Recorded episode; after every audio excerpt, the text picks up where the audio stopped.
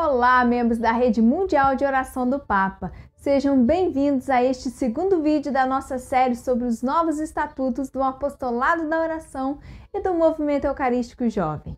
Caso você esteja chegando agora em nosso canal e não assistiu o primeiro vídeo e não sabe do que se trata este nosso estudo, depois acesse o link aqui na descrição ou acompanhe a série completa no nosso site. Entender o contexto do vídeo anterior é muito importante para dar continuidade ao nosso estudo. Lembrando que os estatutos da Rede Mundial de Oração do Papa que inclui o movimento eucarístico jovem, você encontra neste livrinho aqui, que apresenta na íntegra todo o documento. Se você é assinante da revista Mensageiro do Coração de Jesus, estes artigos que estamos estudando estão nas edições de janeiro, março e abril. E na revista do mês de junho de 2020 já vai encontrar os artigos 5, 6 e 7, que são bem curtinhos e muito importantes. Só para situar você, vamos relembrar um pouquinho do que falamos no artigo 1. O apostolado da oração, nos últimos anos, vem fazendo uma revisão dos seus estatutos. Sabe aquelas orientações que nos falam sobre a organização e funcionamento de nosso movimento? Todas elas estão passando por revisão para que o apostolado da oração, em sua caminhada, esteja mais próximo das novas realidades que vivemos.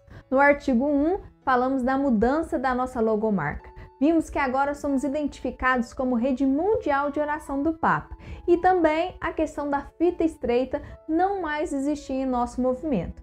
Por fim, percorremos o parágrafo que trata da inclusão do movimento eucarístico jovem, o MEG, em nossos estatutos. Essa é uma grande mudança dos estatutos, que antes tratavam apenas do apostolado da oração.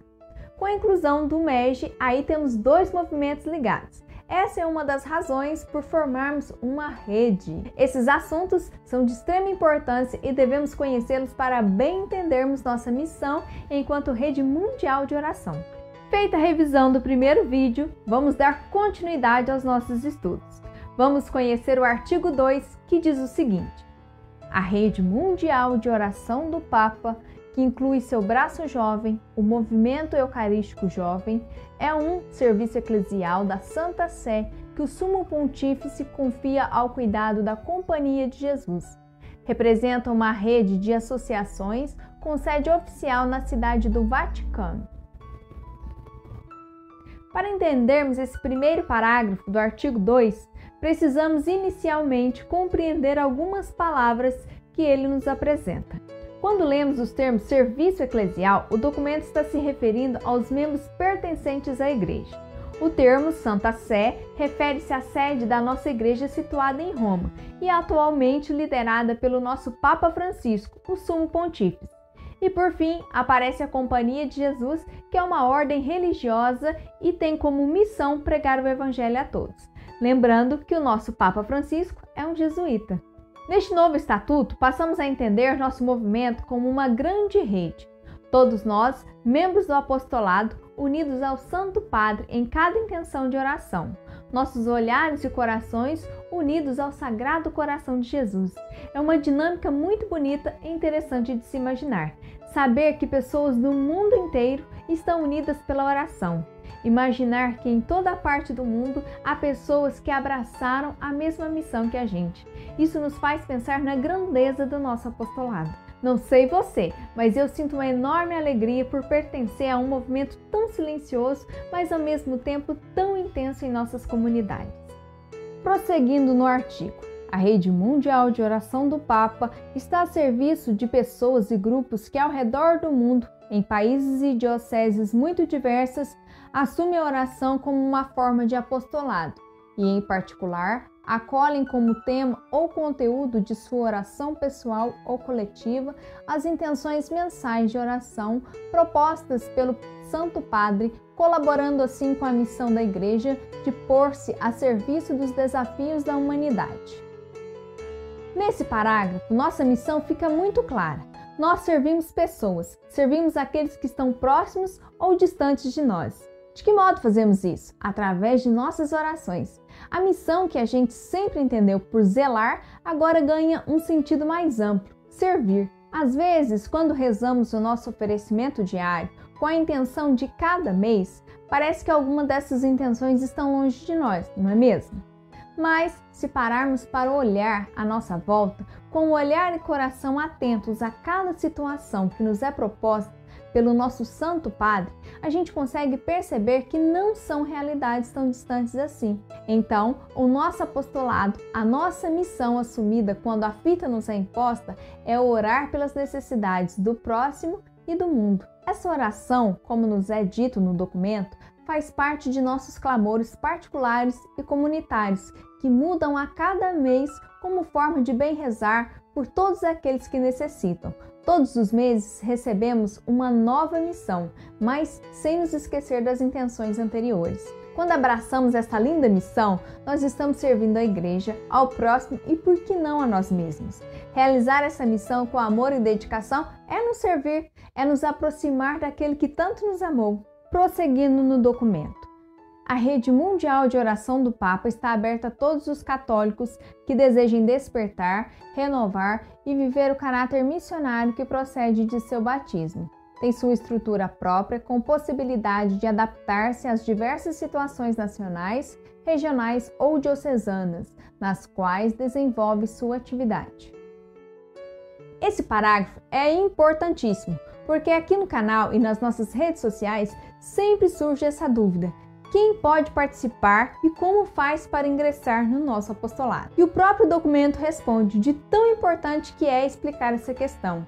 E a explicação é essa: o nosso apostolado está aberto a todas as pessoas que queiram se comprometer com a missão de servir o próximo, através de nossas orações e ações concretas. E temos duas modalidades: a de participação aberta e a de pertença e compromisso. Mas esse assunto sobre as modalidades de participação nós vamos estudar lá no artigo 4. Essa missão, como bem nos lembra o documento, nós recebemos ao ser batizados e confirmamos isso quando somos crismados. Mas parece que depois que passamos pelo sacramento da crisma, nós nos esquecemos que a missão está apenas começando.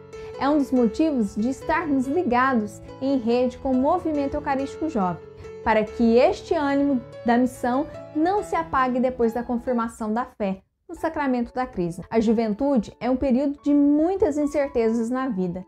Isso é normal, e quando confirmamos que recebemos os dons do Espírito Santo, é preciso manter a juventude animada em querer servir a esse Deus que nos ama incondicionalmente e que nos chama a seguir seu exemplo. E vejam só, eu estou aqui assumindo a minha missão recebida no batismo.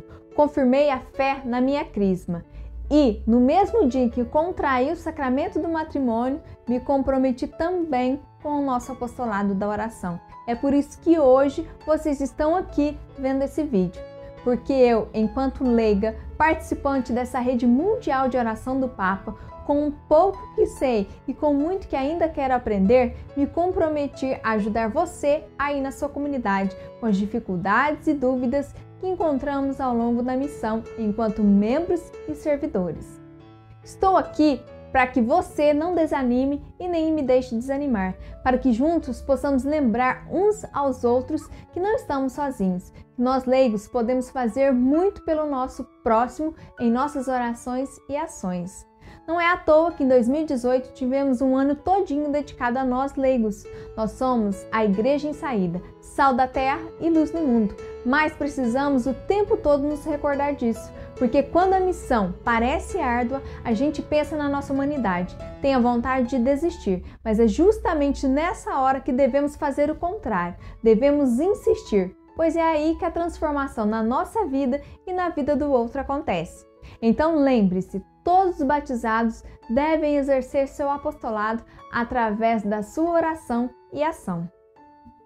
Ser do apostolado da oração é agir como apóstolo, Participar do movimento eucarístico jovem é demonstrar a todos que existe uma juventude comprometida com Deus. Estarmos unidos como rede mundial de oração é não importar qual a nossa idade, condição social ou local onde moramos, é estarmos unidos com um único objetivo: zelar e servir aqueles que precisam de nossa oração para se manterem fiéis como nós somos. Zelar e servir aqueles que precisam de nós do nosso conselho, de nossa ajuda material ou apenas de nossa presença, para serem sal da terra e luz do mundo como nós somos.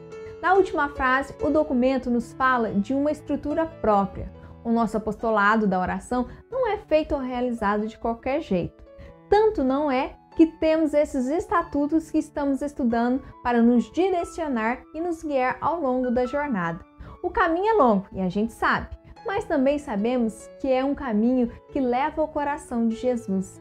É lá que queremos chegar e estes estatutos oferecem o direcionamento para que a gente não desvie por outros caminhos. Por isso, não perca os próximos vídeos, porque a gente vai continuar falando sobre isso. Para finalizar, este artigo 2, o último parágrafo diz: O seu fundamento é a espiritualidade do coração de Jesus e está explicitada no documento da recriação, oferecendo ao discípulo de Jesus um caminho para que, em seu sentir e agir, identifique-se com o coração de Cristo.